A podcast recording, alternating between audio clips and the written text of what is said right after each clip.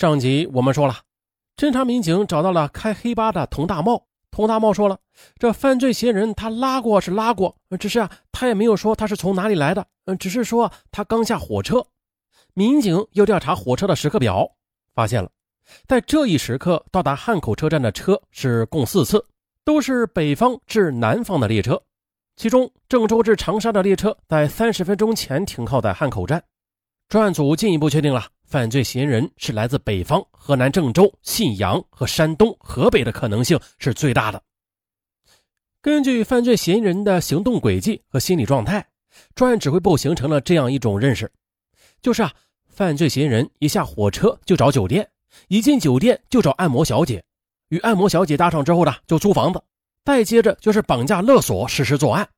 从下车住店到租房子到诱骗小姐。到绑架勒索只用了二十二个小时，还有就是绑架了人质之后，却又不急于要赎金，而是将人质反反复复的折磨了近三十个小时，直到折磨的人质直叫饶命之后，这才开口要钱。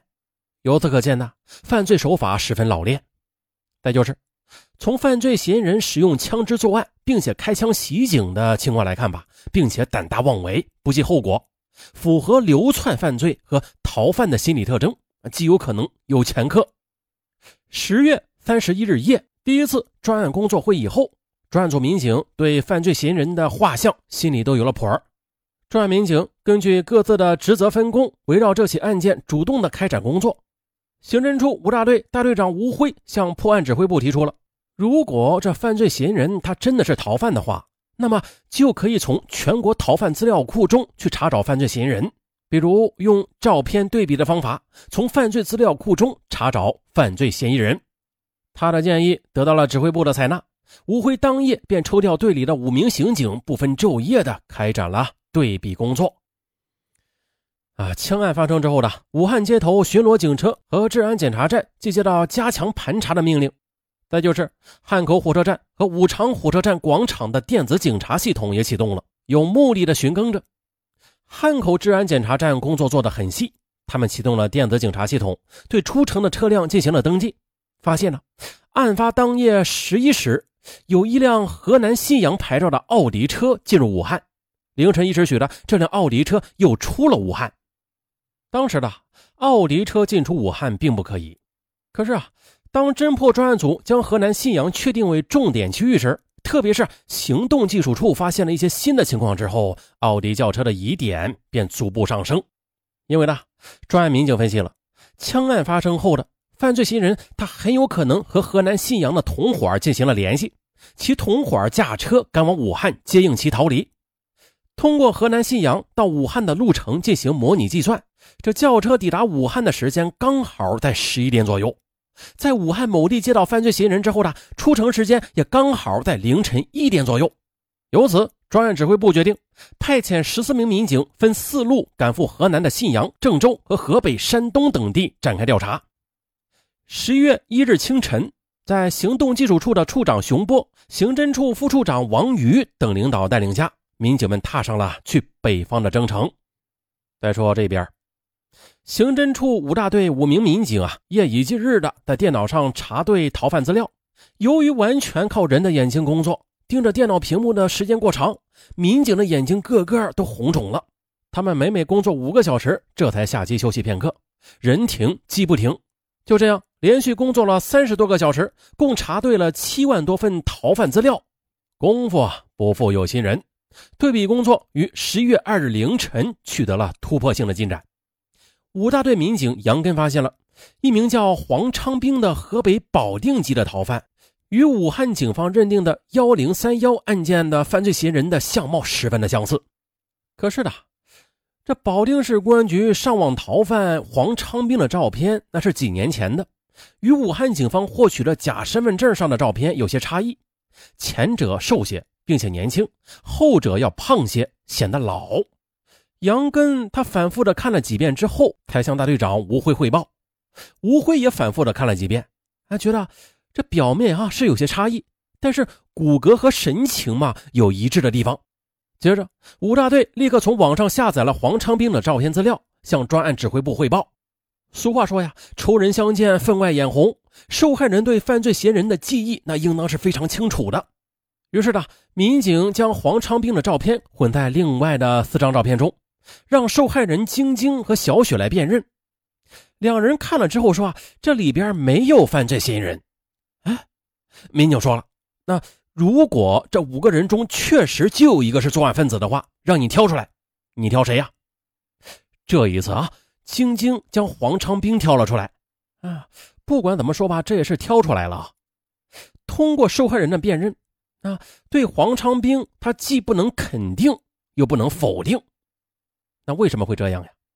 心理学家分析，晶晶的记忆很可能是受到了一些干扰和暗示的。即武汉警方刊登在报纸上的悬赏通告，那里面的照片对当事人的记忆便产生了干扰。到了十一月二日，专案指挥部召开了第二次专案会议。会前呢，将已经发现了新情况，又及时的通报给了赴北方工作的同志。由于案情在河北、河南有进展，指挥部决定了派往北方的四个工作组合并为两个，又将派往山东的民警调往河北，派往郑州的民警又调到信阳。在河北，专案组民警走访了河北省公安厅、保定市公安局，获取了黄昌兵的有关资料。黄昌兵，一九七三年十一月六日生人，河北保定人。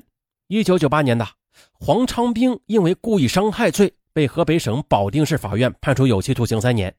两千年十月二日的黄昌兵在保定市杀害一名女青年，抢走现金两万元后潜逃。保定警方啊将黄昌兵列为上网逃犯，一直在追捕中。保定市警方还反映，大概是在二零零二年的十一月，黄昌兵在广西南宁涉嫌杀死一名女青年。南宁警方也曾经到保定去追捕，民警还了解到黄长兵恃财好赌，经常嫖娼，混迹于色情场所。啊，在保定警方的协助之下，专案民警前往黄长兵的家里，拿出假身份证上的照片，问其母亲是不是他的儿子呀？可是黄母却不配合。由于黄长兵早年在部队里当兵服役，呃，前几年呢又坐过牢，之后一直都在逃，在家里露面的时间太少了。周围的邻居吧，对其相貌也说的不太清楚，我只是说啊，有点像。民警在黄长兵的家里发现了一本通讯录，终于的在通讯录上发现了黄长兵的字迹，因为犯罪嫌疑人在 D 酒店登记住宿时留有签名，民警如获至宝，将几页通讯录传回至武汉，担心传真文件上的字迹会变形，民警呢又通过互联网将通讯录再次传回武汉，最终。专家进行笔迹鉴定，结果认定为同一人的笔迹。很快，民警又走访了保定市人民法院，在法院的档案中，民警获取了黄昌兵的有关资料，再次证实了黄昌兵就是武汉幺零三幺案的犯罪嫌疑人。紧接着，专案指挥部又迅速的派出了两名民警飞赴广西南宁调查，获悉了黄昌兵在二零零二年十月十七日在南宁涉嫌杀害一名女青年的详细情况。又经对其在南宁作案现场的遗留物与幺零三幺案的进行研究对比，认定为同一人所为。至此，武汉幺零三幺案与保定幺幺二杀人案、南宁幺零幺七杀人案并案成功。至此呢这个多次杀人、抢劫作案的犯罪嫌疑人的真实面目，终于的暴露在武汉警方的面前。为了加大对黄昌兵的追捕力度，武汉警方向公安部报告。公安部对重大逃犯黄长兵发出了 B 级通缉令。犯罪嫌疑人被固定了，但是他黄长兵会逃到哪里呢？这仍然是一个未知数。专案组的民警在继续的猜想着。啊，与科学家对未知世界的猜想离不开理论和实践一样，警方对案件的猜想也离不开事实与现场。于是呢，专案组民警的思维再次回到案发现场。那丢在现场的南阳产的香烟头，还有来自信阳的打火机，将民警的目光再次吸引到了信阳和南阳。十一月三日，专案指挥部果断决定了，将侦查重点转到河南信阳。于是，专案组首先走访了信阳的文心茶社，得知了该茶社啊曾经将印有茶社名称的电话号码的打火机作为促销的小礼物送给来消费的客人。专案组因此推断，这黄昌兵他曾经来过该茶社喝茶，拿出黄昌兵的照片让茶社员工辨认，但是却没有人能够认出来。但是呢，却没有人能够认出来，这就说明黄昌兵他不是常客，只是偶尔的到过该茶社。啊，这一个线索又中断了。于是专案组又决定了，从调查案发当晚的曾经到武汉的那辆黑色奥迪车开始吧。于是呢，九大队大队长邓伟便带着几名民警在信阳的车站码头明察暗访，哎，很管用，很快的便找到了那辆黑色奥迪车。原来那是一辆。出租车。接下来，专案组的民警化妆成了湖北做药材生意的商人，租下了奥迪车，并且假装称到鸡公山游玩。而在沿途中呢，展开调查，排除了司机是黄长兵同伙的可能。司机后来又反映说，十月三十一日晚上，是一名年轻的女子花了七百元钱包租他的车去的武汉。接着女子租车之后的，先让她开车到信阳的某银行的自动取款机里取钱，之后再赶到武汉，在汉阳的一个地方接到其老公，然后又返回信阳的。二人是在信阳骑士大酒店附近下的车。接着，司机又辨认黄昌兵的照片，说与当天到武汉接的人那是十分的相似。啊，根据出租车司机提供的情况。